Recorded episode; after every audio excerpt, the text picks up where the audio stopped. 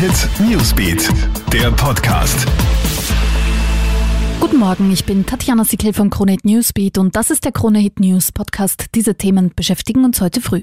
Seit heute, 6 Uhr früh, gibt es am Flughafen Wien-Schwächert Fieberchecks und zwar für alle Passagiere, die aus China anreisen, dem Land, in dem es tausende Coronavirus-Infizierte gibt.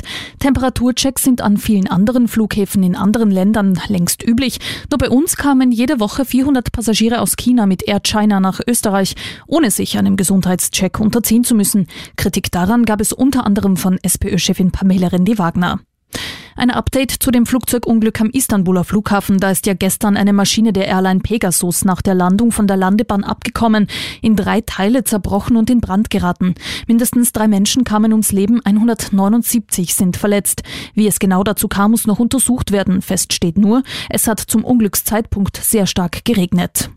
Und wie erwartet wurde US-Präsident Donald Trump im Amtsenthebungsverfahren im US-Senat von allen Anklagepunkten freigesprochen. Der Senat besteht immerhin zur Mehrheit aus Republikanern. Dass da keine Zweidrittelmehrheit gegen Trump zusammenkommt, war ohnehin von Anfang an klar. Damit steht fest, Donald Trump wird seines Amtes nicht enthoben. Das war's auch schon wieder. Up to date bist du immer im Kronehit Newsbeat auf kronehit.at und natürlich in diesem Podcast. Du kannst uns auf allen Kanälen abonnieren. Hit Newsbeat, der Podcast.